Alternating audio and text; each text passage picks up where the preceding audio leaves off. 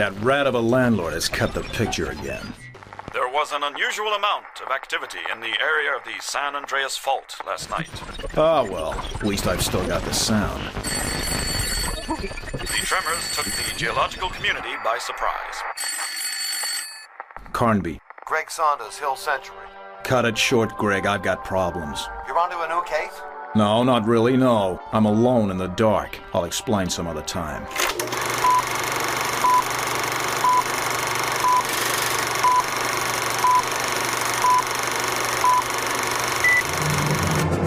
Herzlich willkommen, liebe Filmsündis, zu einer Podcast-Folge am wunderbaren Osterwochenende. Ich hoffe, ihr könnt es geniessen.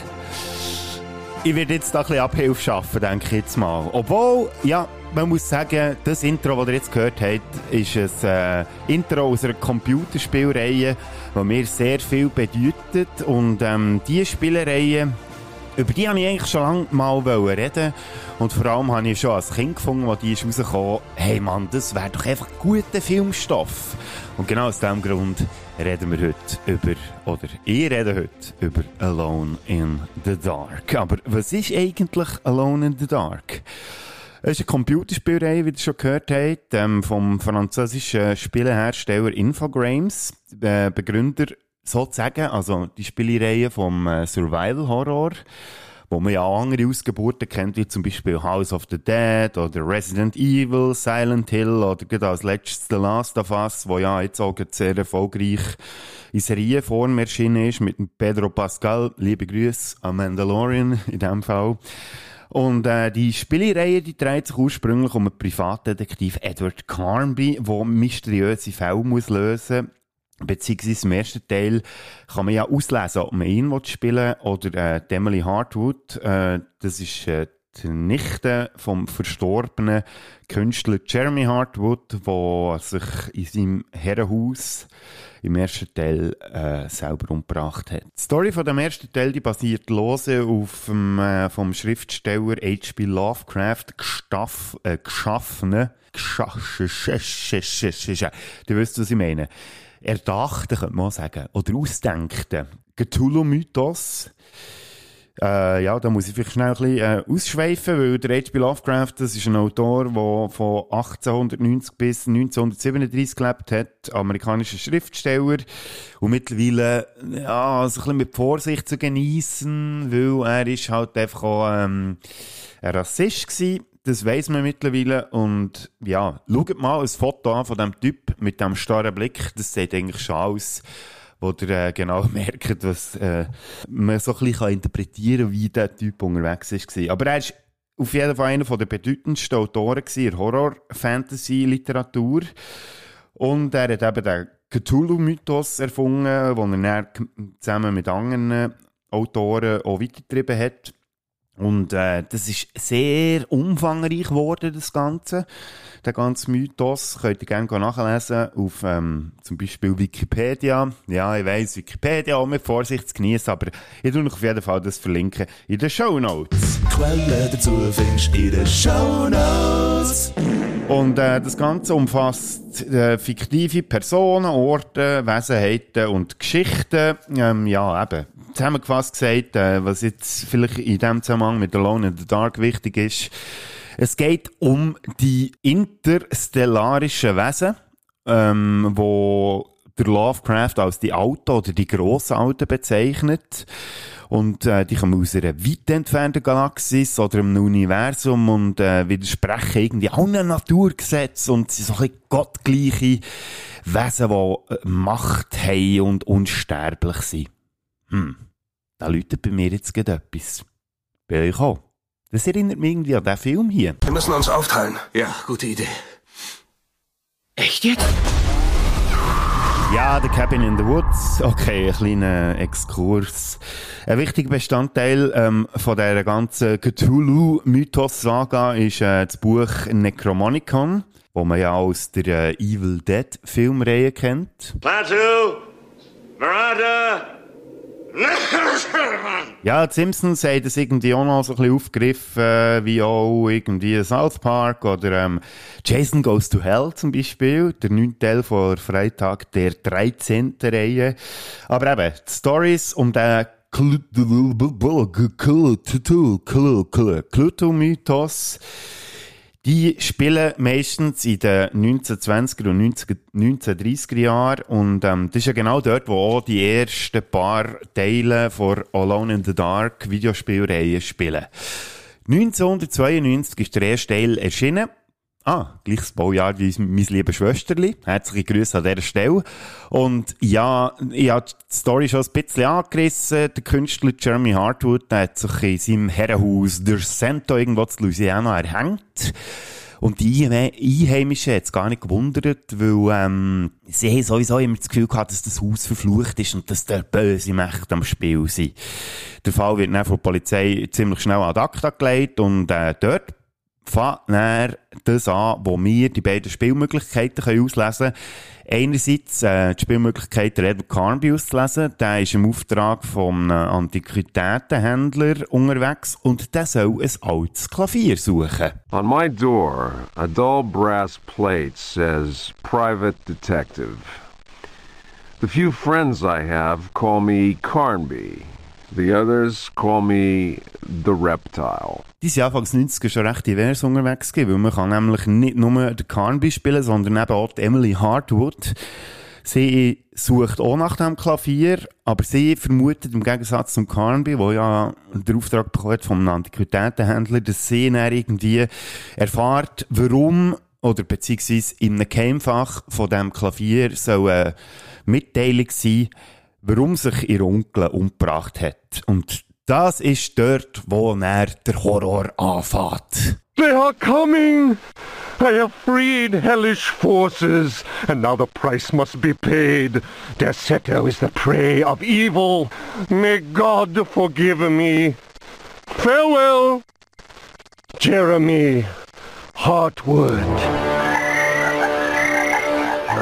Ja, ein Spiel, das man scheinbar so in ein bis zwei Stunden durchspielen könnte. Wenn man ein Video, das ich auf YouTube habe gefunden habe, glauben ja, ja, ich so in den Show Notes verlinkt, falls ihr mich das reinziehen wollt. Auf jeden Fall ist das äh, das einzige Spiel von, der ersten, äh, von den ersten drei Teilen, das ich nie komplett selber durchgespielt habe. Weil ich bin halt einfach ein schlechter Gamer. Sagen wir es einfach so. Es geht wirklich nur um das. Es hat dort ähm, Zombies, Riesenratten, Flugmonster und riesige Würmer und auch so irgendwelche ähm, so Werwolfmäßige Monster.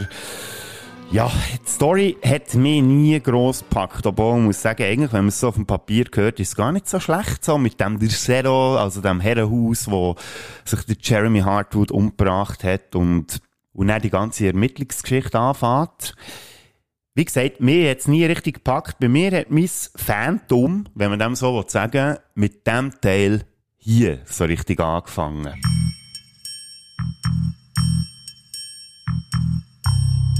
Twenty-second of December, 1924. Alone in the Dark 2. Eins von den wunderbarsten Spiel, das ich jemals in meinem Leben habe gespielt beziehungsweise also ich habe zuerst mal gesehen, wie es mit Bär gespielt hat und dann einfach so alles akribisch irgendwie aufgenommen und äh, habe dann das Spiel selber durchgespielt, weil ich dann gemerkt habe, wie er das äh, geschafft hat, das durchzuspielen und ist echt, also von mir aus gesehen wirklich so, ach, das hat für mich mich einfach prägt. Ja, wir haben über die, die prägenden Filme schon geredet in der ähm, Podcast-Episode, die vor zwei Wochen ist rausgekommen und Alone in the Dark wäre definitiv eines von diesen Spielen, die mich prägt haben. Und ich finde es einfach wunderbar, wie die Story dort aufgebaut ist. Das hat mich immer hure gepackt. Es geht so ein bisschen um eine Piratengeschichte und so, lang vor Pirates of the Caribbean. Und ähm, es spielt ein Jahr nach dem Ereignis in Zero, das ich vorhin angesprochen habe, von Alone in the Dark Ace. Und der Carnby, der hat sich mittlerweile als Privatdetektiv für Übersinnliches spezialisiert, wo er im ersten Teil ja noch nicht gemacht hat. Da ist er eher per Zufall dazu gestoßen durch den Auftrag, den er vom Antiquitätenhändler bekommen und gemerkt hat, oh ja, da sind übersinnliche Mächte am Werk und irgendwie hat er dann gefunden, ja, jetzt mache ich nur noch das. Und die Handlung von dem Spiel wird eigentlich lostreten, weil sein Freund, der Ted Striker, bei der Suche nach dem vermissten Mädchen Grace äh, verschwindet. Beziehungsweise, wie man dann als Spieler relativ schnell erfährt, dass der ist abgemurkst worden. Und er geht der Carnby diesen Spuren nachher und äh, findet dann raus, dass da auch wieder so ein Herrenhaus im Spiel ist. Hell's Kitchen heisst es in dem Fall. Und äh, es ist eine riesengroße Villa, wo ja, an einer steilen Klippe irgendwo am Meer steht. Eben schon nur das. Stellt euch das vor. Das wäre gratis Filmmaterial. Und äh, irgendwann, wenn er dann in das Haus hineingeht, stellt sich dann heraus, dass äh, die, die er als Gangster in diesem Haus vermutet hat, die Bewohner, das sind äh, Geister von längst verstorbenen Seeräubern, die angeführt werden, nicht vom Jack Sparrow, sondern vom One-Eyed Jack. I signed the pact, and so did my men, and since then we reign undisputedly. Der Jack ist irgendwann so 1824 mit seinem Schliff der Flying Dutchman. Ja, da läutet natürlich bei den Pirates Fans auch etwas. Der Flying Dutchman ist eine Klippe aufgeschlagen, äh, dort, wo sie dann das Haus Hell's Kitchen aufgebaut und äh, seitdem regieren sie dort und haben äh, die arme Grace entführt. Aber warum eigentlich überhaupt? Das erfahrt man dann erst ähm, im Zuge dessen, dass man Jack äh, seine Herz allerliebste äh, kennenlernt im Spiel. And every 100 years, an innocent girl would turn old for us. A gust of freedom freshened my jail. Also alle 100 Jahre muss... Ah. Übrigens einer der geilsten Teile in diesem Spiel, wenn man dann endlich auch kann spielen kann. Äh, ja. Ähm, ja, ich schweife ab. Auf jeden Fall ähm, ist das so, dass sie ein junges Mädchen müssen altern damit sie dann ewig leben können. Und das ist eigentlich so ein bisschen Geschichte von ähm, dem ganzen Spiel Alone in the Dark 2. Und das hat mich schon als Kind recht fasziniert. Und darum habe ich wahrscheinlich auch, auch den Film hier so gern gehabt, der irgendwie ein paar Jahre später ist rausgekommen. You are without doubt the worst pirate I've ever heard of. But you have heard of me. Pirates of the Caribbean, ja. Und mir denkt, Alone in the Dark 2 hat eigentlich so ein bisschen das Fundament gelegt gehabt mit dem ganzen Geister-Piraten-Zeugs. Ich weiss gar nicht, ob das der Gore Verbinski oder wer auch immer den Film ursprünglich eigentlich aufs Parkett gebracht hat, sich auch an Alone in the Dark ähm, orientiert hat. Aber das würde mich nicht verwundern, weil äh, Alone in the Dark 2 ist für mich einfach wirklich so das hure Filmmaterial gewesen. Und das ist näher weitergegangen mit dem Spiel, wo der das Intro schon gehört hat. Conby, there's a town there. Well, it's not really a town. It's a ghost town, more like. Slaughter Gulch. Und Alone in the Dark 3 hat dann so das Western-Setting aufgegriffen, das ich ja vor allem kennt aus irgendwelchen Terence Hill und Bud Spencer-Filmen, wo ihr, ähm, übrigens, wenn ihr äh, meine Meinung zu diesen Filmen wollt hören könnt ihr gerne den Podcast mit dem Kühnen noch hören. Ähm, der ist ja hier auf dem Podcast-Kanal. Aber ist ja egal. Auf jeden Fall, ich habe nicht so einen riesen Bezug zu Western zu dieser Zeit. Ich glaube, Alone in the Dark 3 ist so wirklich der erste Berührungspunkt gewesen, den ich hatte mit Western. Habe dann auch später irgendwann noch Zeug nachgeholt, wie Once Upon a Time in the West, wo ich mittlerweile als einer, als einer von meinen absoluten absoluten mhm, Lieblingswestern. Oder die tolle Trilogie, die ich auch zusammen mit dem Kühne abgehandelt Und alle, ist ja halt echt so, die Sachen, die die Filme irgendwie haben aufs Parkett gebracht oder auch noch frühere Western, die ich jetzt alle nicht habe gesehen aber eben so ein bisschen bei Alone, in the Dark 3 ist das halt so alles ein bisschen à la H.P. Lovecraft und er auf, äh, aufgegriffen worden. Das Spiel selber ist 1994 rausgekommen und ähm, spielt auch wieder ein Jahr nach den Ereignissen aus dem zweiten Teil, dort in Hell's Kitchen. Und das Mal wird der Edward Carnby, wie du schon gehört hast, von einem Filmproduzent angehört, dem Greg Saunders, der für das fiktive Filmstudio Century Studio arbeitet und da ist offenbar etwas passiert. Die haben da drei Arbeiten für einen Western in ihrer Geisterstadt Slaughter Gulch. Und ähm, da ist sein ganzes Filmteam verschwunden. Und er möchte eben, dass man jetzt herausfindet, wo die Leute sind gelandet. Und Carnby, der reist dann aufs Ladergolch und stellt dort relativ schnell mal fest, dass äh, die Stadt verflucht ist und vom bösen Cowboy Jet Stone beherrscht wird und der dann für das Verschwinden vom Filmteam verantwortlich ist und Carnby auch wieder ganz viele Geister-Cowboys auf den Hals jagt. da komme ich gerade wieder Hühnerhaut über. Ja, im Laufe des Spiels äh, trifft der Carnby unter anderem mal auf einen amerikanischen Ureinwohner, der ihn ähm, unterstützt und der ihn auch einmal muss von den Toten wieder beleben. This amulet brought you back from the land of the dead, Wazigun. But there is a task you must accomplish before you can attain human form. Was auch zur Folge hat, dass man zwischenzeitlich als Puma unterwegs ist.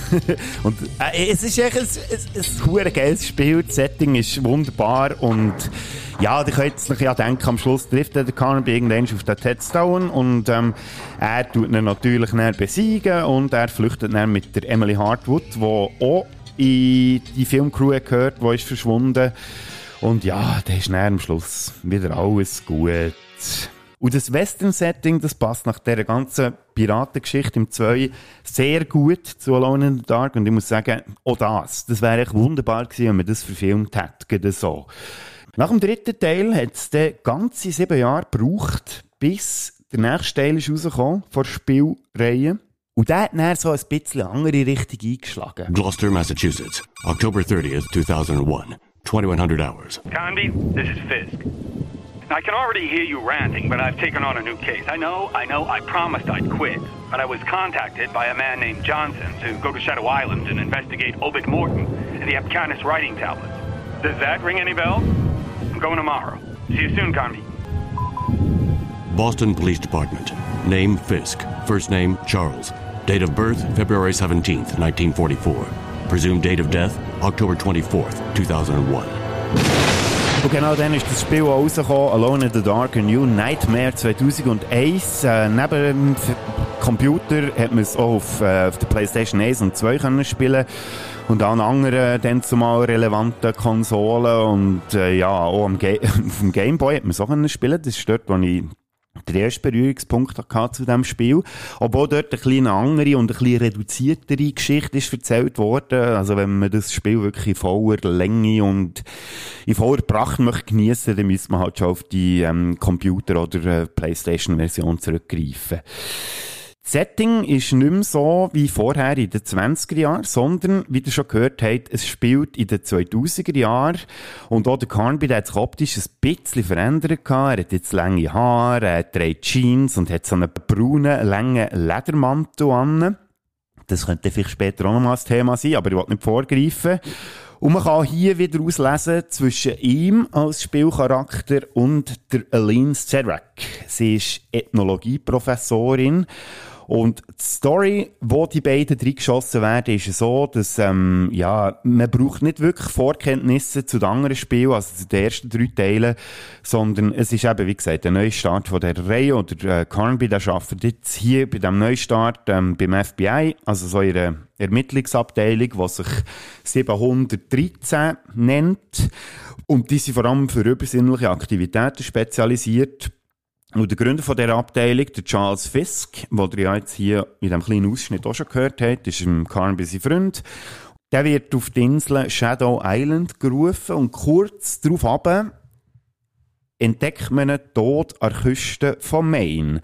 Und da übernimmt eben der Carnby die Aufklärung von diesem Fall und er erfährt, dass der Fisk auf der Suche war nach drei antiken Schrifttafeln und äh, die stammen vom eingeborenen Stamm Abkhani. Und er, fl er fliegt dann zusammen mit der Aline Selrak auf, äh, auf die Shadow Island und irgendwo zwischendurch, wenn sie unterwegs sind, stürzt eben das Flug ab, weil irgendein Monster offenbar das Flugzeug zum Absturz bringt und der, äh, Carnby und Aline, die werden dann getrennt und dort fährt dann die ganze Action an und eben auch die zwei Handlungsstränge. Und was bei diesem Spiel noch interessant ist, man kann nicht... Ähm, sagen, wenn die eine Version oder die andere Version hast gespielt, hast äh, das gleiche Spiel durchgespielt, sondern ähm, es lohnt sich wirklich beide Varianten von denen durchzuspielen, weil es hat ganz andere Handlungsstränge. Sie begegnen sich zwar zwischendurch wieder, aber äh, durch das, dass halt zwei verschiedene Figuren sind, erleben sie eben auch äh, zwei unterschiedliche Stories und von dem her ist das Spiel sehr interessant. Es ist ein, ein bisschen mehr wie Resident Evil, also was ja noch interessant ist, weil Resident Evil ja sich ein bisschen an Alone in the Dark inspiriert hat und Alone in the Dark, A New Nightmare, dann im Zuge, dass Resident Evil so erfolgreich war, sich dann ein bisschen an dieser Reihe wieder äh, orientiert hat. Und ja, hier geht es dann auch ein bisschen mehr um Monster als Zombies und verfluchte Menschen. Was ja in den ersten Teilen noch ein bisschen mehr der Fall ist, gesehen im 2 und im 3 an, andere Änderungen, die wir schon angesprochen haben. Das Spiel spielt äh, etwa 75 Jahre nach dem letzten Teil, also im Teil 3. Aber es hat mit dem wirklich mit den ersten Alone in the Darks wirklich nichts zu tun. Und man tut das irgendwie gar nicht aufgreifen. Das ist halt einfach jetzt einfach so. Also es gibt keine Erklärung, dass jetzt der Carnby plötzlich in den 2000er unterwegs ist und nicht mehr in den 20er Jahren. Was ja okay ist. Das Spiel hat relativ gemischte Rezensionen bekommen und ich habe mir ehrlich gesagt auch ja, ich muss sagen, ich habe das Spiel nie ganz durchgeschafft. Also die Gameboy-Version, die habe ich durchgespielt, aber äh, ja, die, die Konsolenversionen, ah, die, es hat einfach für mich nicht mehr so ganz den Charme gehabt von den alten Alone in the Dark Spielen, wo man wirklich einfach so ganz easy so in anderthalb Stunden oder zwei Stunden kann durchspielen Also wenn man auch weiss, wie, man muss unterwegs sein. Und das hat mir immer ein bisschen gefallen. Und das hat mir jetzt bei dem, äh, bei dem Spiel ein bisschen gefällt. Und ein ganz anderer negativer Effekt, wo das Spiel zur Folge hatte, es hat eine Verfilmung gegeben. Und ja, wer ja wieder schon mitbekommen hat. Eigentlich mein grosser Wunsch war, dass man endlich mal Alone in the Dark verfilmt. Aber ja, man hat nicht gewusst, wie dass das rauskommt. Und Jode ist ein Regisseur namens Uwe Boll.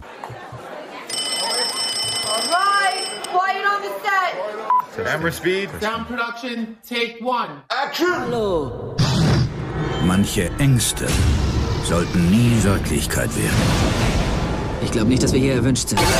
Und mancher Schrecken endet nie. Fürchte die Finsternis.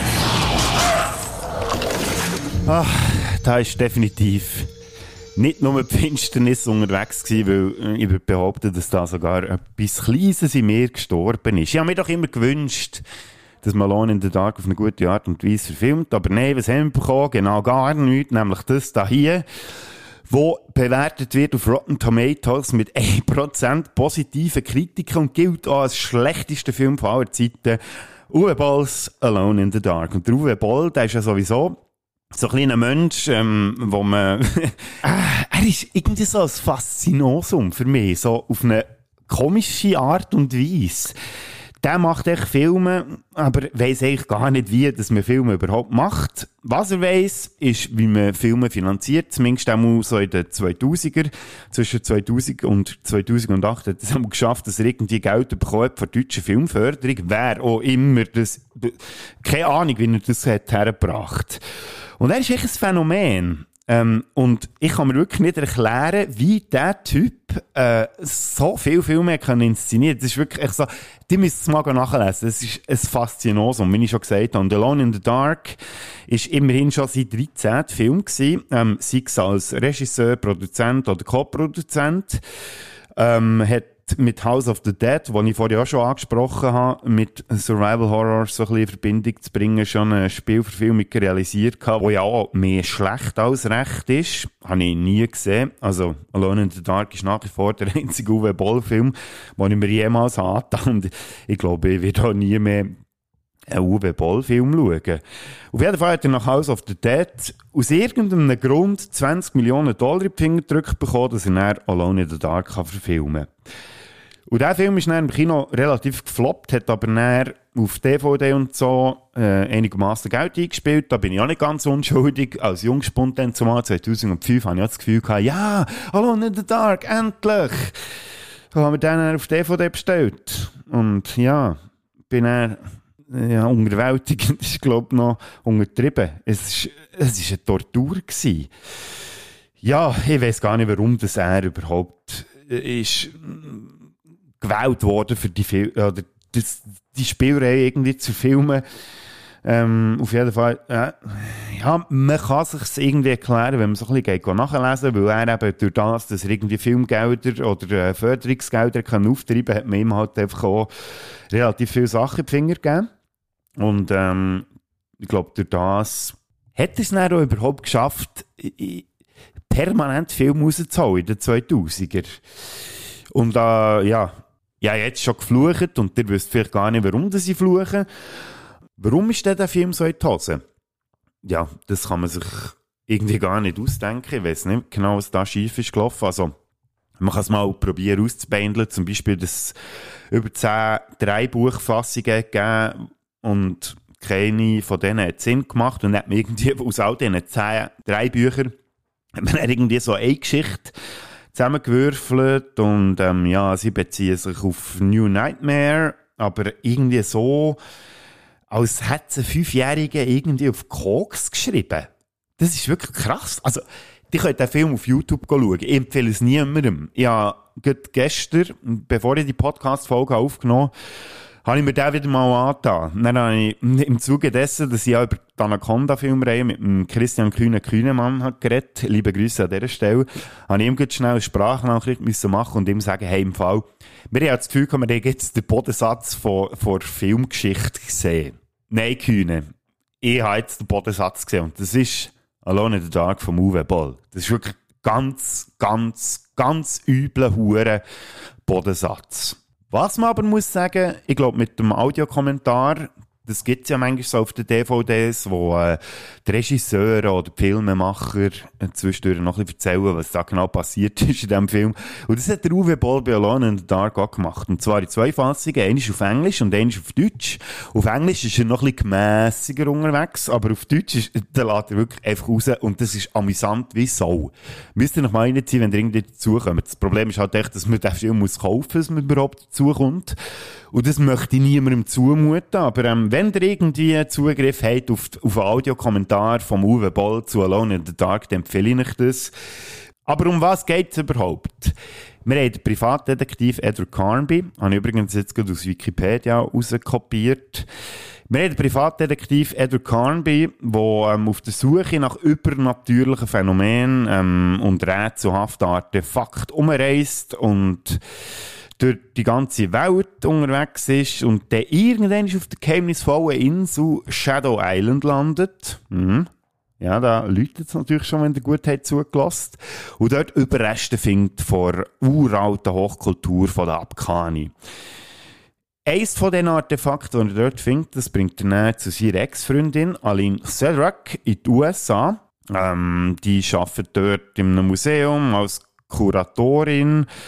Und währenddem, dass sie das ganze Zeug untersucht, er mitgebracht hat, äh, gibt es blutrünstige Monster, die plötzlich auftauchen und mehrere Mitarbeitende töten von diesem Museum. Ja, viel mehr muss man, glaube ich, zur Handlung von diesem Film gar nicht sagen. Wenn ihr beim Plot äh, zum Game Alone in the Dark A New Nightmare schon aufgepasst habt, wisst ihr, dass das quasi so ein bisschen auf das aufbaut.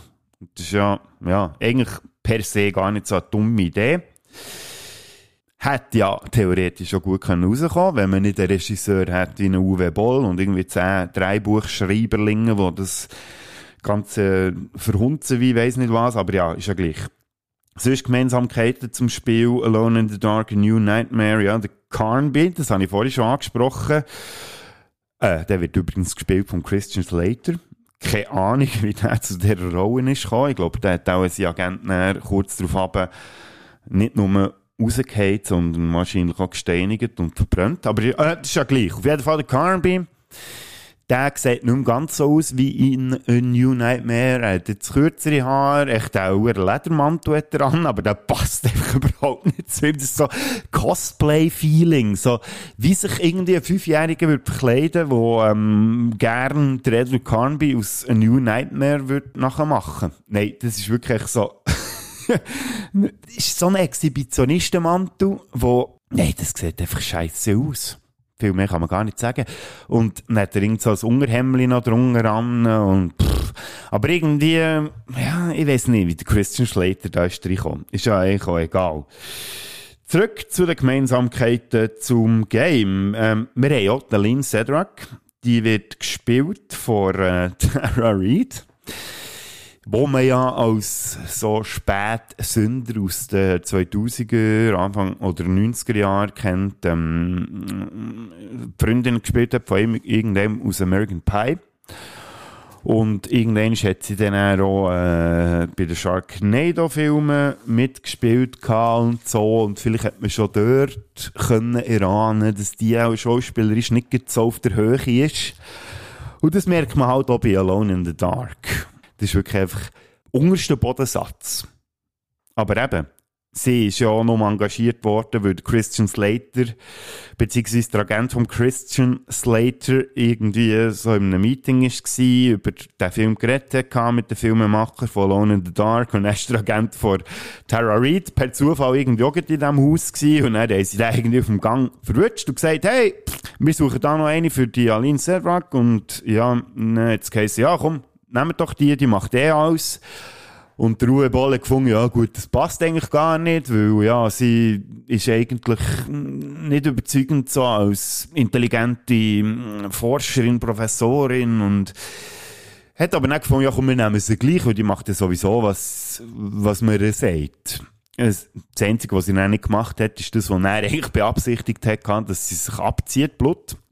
Da hat sie sich nicht gewehrt und da gibt es auch einen sehr lustigen Ausschnitt aus dem Audiokommentar. Eben, wie gesagt, ähm, mit Vorsicht zu genießen, finde ich natürlich auch nicht cool, was das für Aussagen sind, aber gleichwohl amüsant, wo er gesagt hat, ja, ich weiß gar nicht, warum das die Amis so brüt tun.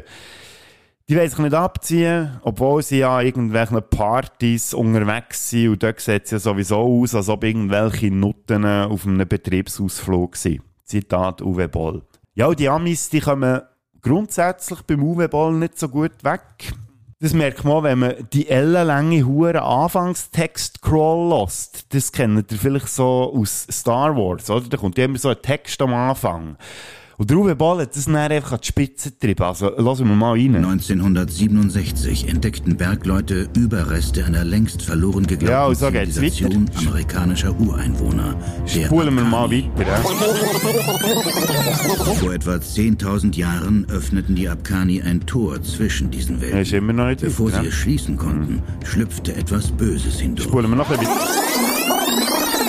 Verlorene Da wären wir jetzt am Schluss. die auf den Augenblick ihrer Bestimmung warten. Der Textcrawl, wie man sagt, so in gut Englisch, geht anderthalb Minuten. Ich schon nur zum Erklären, um was es in diesem Film überhaupt geht. Und das Problem ist, das nützt nicht mal viel. Du kommst gleich nicht raus, was in diesem Film abgeht. Weil echt, das, es macht no Sinn, was dort in diesem Film...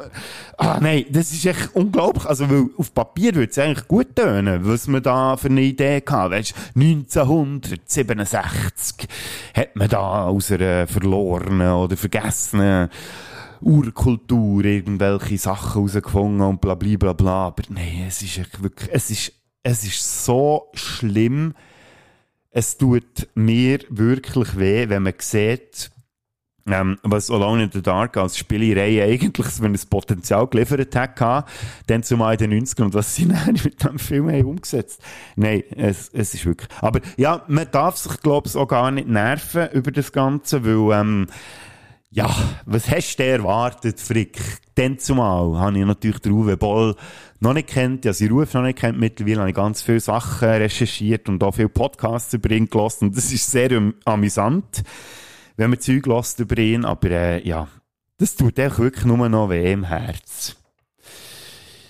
Der Film, wie ich schon gesagt habe, der wird ja relativ ähm, schlecht bewertet. 1% gute Kritiken auf Rotten Tomatoes zum Beispiel. Ich habe noch schnell geschaut, dass es auf IMDb so abgeht. Dort ist er nur auf dem Platz 13 gelandet von den schlechtesten Filmen aller Zeiten. Da gäbe es zum Beispiel noch äh, schlechtere Filme wie Disaster Movie, der auf Platz 1 ist. Dann äh, Birdemic, liebe Grüße an Telehorst.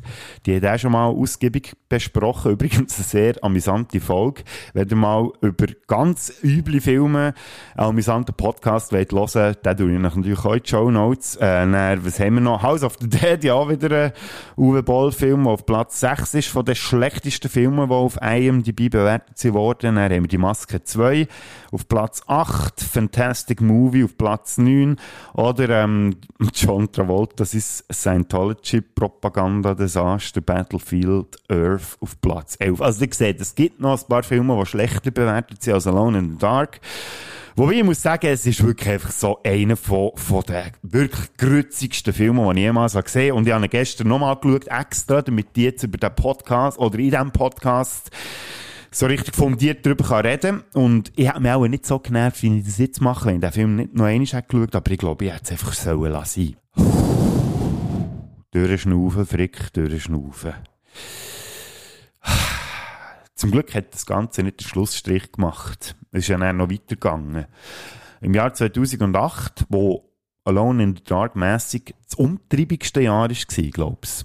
Weil es hat nicht nur eine Fortsetzung gegeben zum Uwe Boll-Desaster, sondern auch ein neues Spiel. Who the hell am I? I'm so glad you're back, Edward. A large part of your memories have been sacrificed in the process. There's something inside me, something dark and violent. Do you hear that? Did you hear it? What the fuck is that noise? Ja, dann zumal mir das auch in dem 2008 ein bisschen mehr so, äh, reizen. Aber blöderweise hat mich die ganze Uwe Boll-Geschichte mit Alone in the Dark und auch Alone in the Dark, A New Nightmare, das letzte Spiel aus 2001, das hat mir irgendwie ein bisschen zu verleiden gemacht, obwohl das Spiel nicht schlecht war, aber der Film so, ja, es hat mich einfach nur interessiert, dass 2008 ein neues Spiel ist rausgekommen, wo ja eigentlich so ein bisschen vorher weggenommen hat, was ähm, Filme heutzutage recht viel machen, nämlich, dass man Fortsetzung genau gleich nennt wie das Original. Und das ist bei Alone in the Dark am fünften Spielteil auch so gewesen. Der heisst nämlich nicht Alone in the Dark 5 oder Alone in the Dark Doppelpunkt irgendetwas, sondern der heisst einfach Alone in the Dark.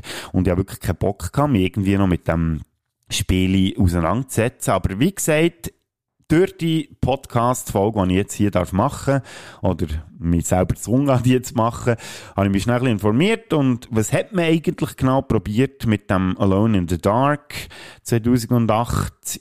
Ja, mit irgendwie den Edward Carnby, wo man ja bei Alone in the Dark A New Nightmare einfach kommentarlos in die Gegenwart hat genommen, hat man es jetzt bei diesem Teil hier aus dem 2008 probiert äh, zu erklären, dass der Edward Carnby als Detektiv aus den 20er Jahren plötzlich in den modernen 2000er Jahren landet. Und da ist es näher, wo die Story anfängt. New York 2008. Der Carnby, der verwacht, ist gefangen und weiß gar nicht mehr, wer er ist, wie ihr schon im Trailer gehört. Einer von den Entführern wollte ihn dann auf das Dach vom Gebäude nehmen, wo er gefangen ist, aber irgendwie schafft es dann der Carnby äh, zu entkommen.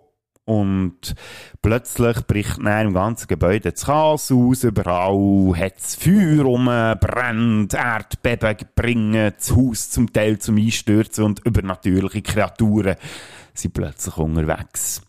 Ja, wie gesagt, spätestens ab hier bin ich nicht mehr dabei gewesen es hat mir einfach nichts mehr gesagt zu diesem Zeitpunkt. Und wenn ich den Spielekritiker Jörg Luibel vom Magazin 4Plays höre sagen, ich habe mich auf das große Comeback eines Klassikers gefreut, wurde herbe enttäuscht. Da gibt es mir irgendwie auch recht, dass ich das Spiel irgendwie kategorisch ausblendet habe.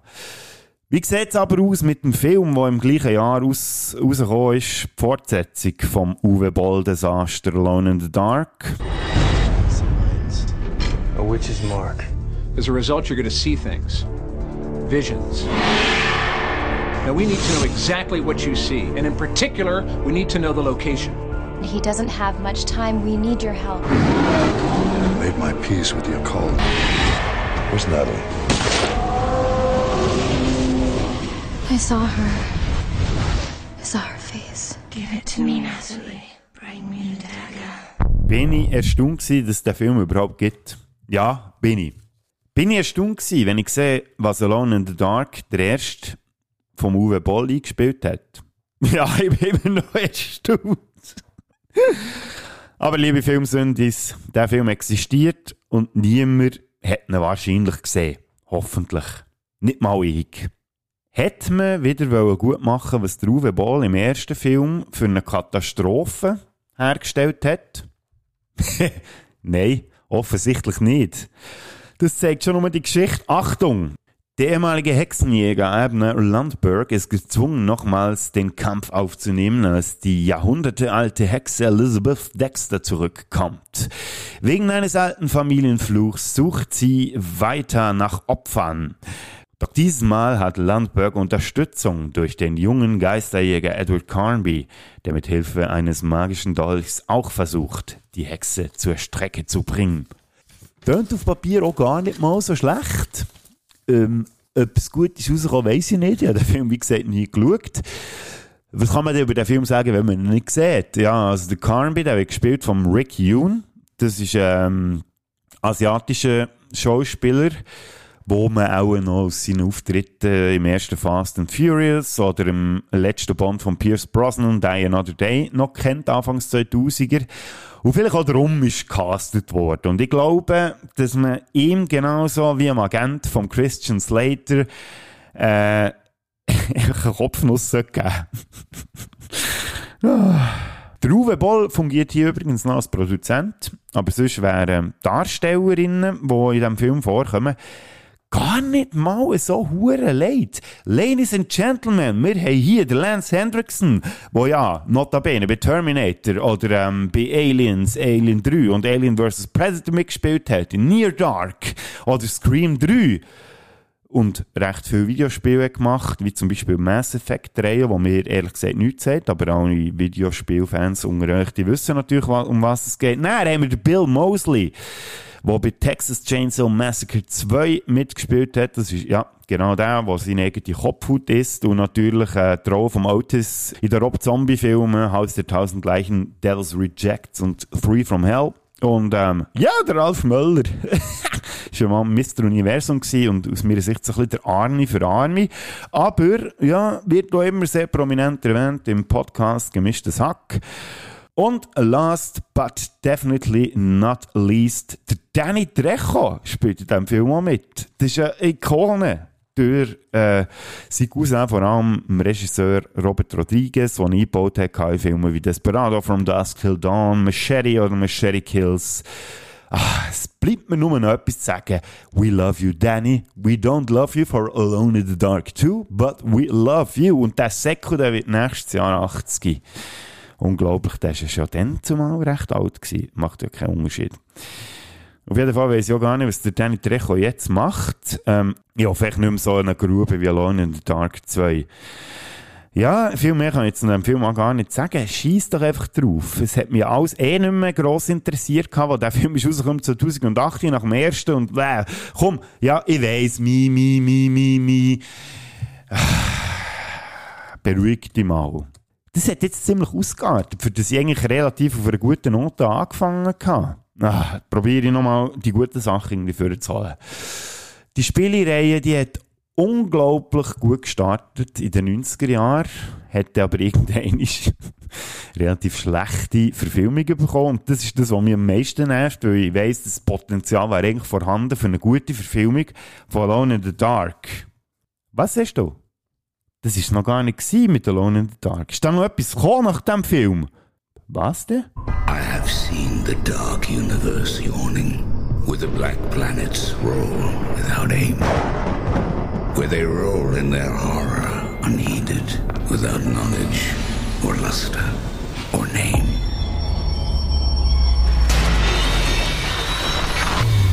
I have drifted o'er seas without ending that resound with hysterical cries.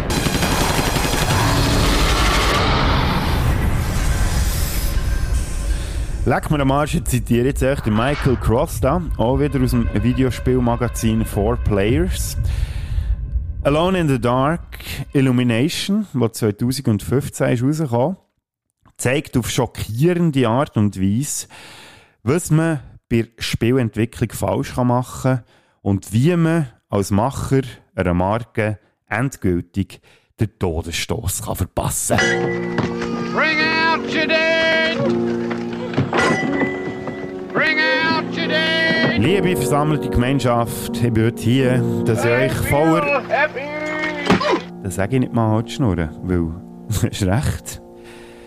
Voller Schmerzen muss ich mitteilen, dass Alone in the Dark gestorben ist. Und mir als persönlicher Freund oder auch als Fan von dieser Familie oder dieser Spielereien, mir tut das natürlich besonders weh. Aber wir müssen natürlich wie immer vorher schauen und nicht Trübsal blasen und... Äh, hey Mann, ich bin hier am Podcast, was geht jetzt hier ab? Sorry, ich bin hier an einer Beerdigung. Was willst du mir sagen? Alone in the Dark ist noch nicht tot.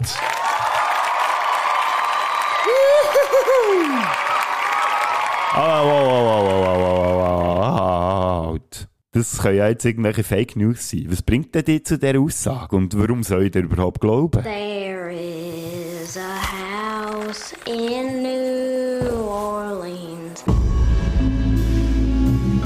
Don't let them get inside, compare. They're not the good kind. Derceto isn't cursed or blessed. It's a battleground. Maybe the Dark Man just likes it when you suffer. Welcome to the Madhouse, Detective. And you wishing faithful to the original. Genau so preisen die Macher von Alone in the Dark. Das Spiel an, das noch dieses Jahr 2023 soll rauskommen soll, das wieder heisst Alone in the Dark. Ja, ihr habt die Folge jetzt ein bisschen durchgelassen und wahrscheinlich auch mitbekommen, was jetzt in diesem Trailer versprochen wird. Es geht wieder zurück in die Zeit, wo die erste Trilogie gespielt hat. Und ihr hört es vielleicht schon an meiner Stimme, ich freue mich grossartig auf das. Und ah, sie greifen sogar Sachen auf aus dieser Zeit. Alone in the Dark 2, das Mädchen, das ihr am Anfang gehört singen, das wäre die Grace. There is a house in New Orleans. Aber äh, sonst das Setting ist das der Zero, das äh, alte Herrenhaus von Jeremy Hartwood, wo wir ja im ersten Alone in the Dark Teil schon hatten, wo hier auch wieder eine Rolle soll spielen Und bitte, bitte, don't fuck it up. Aber eben, sagen wir es mal so, ich bin vorsichtig optimistisch. Und gleich hat es mich gefreut, jetzt über über das zu reden. Ich vorhin schon gesagt. Das ist jetzt äh, ziemlich eskaliert gegen Ende, ähm, weil es hat sehr versöhnlich angefangen und dann am Schluss ist es ein bisschen hasserisch plötzlich geworden. Aber auf eine Art und Weise endet es ja jetzt auch auf einer sehr versöhnlichen Note. Schön, seid ihr dabei gewesen und vielleicht erleben wir ja irgendwann noch so eine richtig schöne Alone in the Dark Verfilmung auf der Kinoleinwand.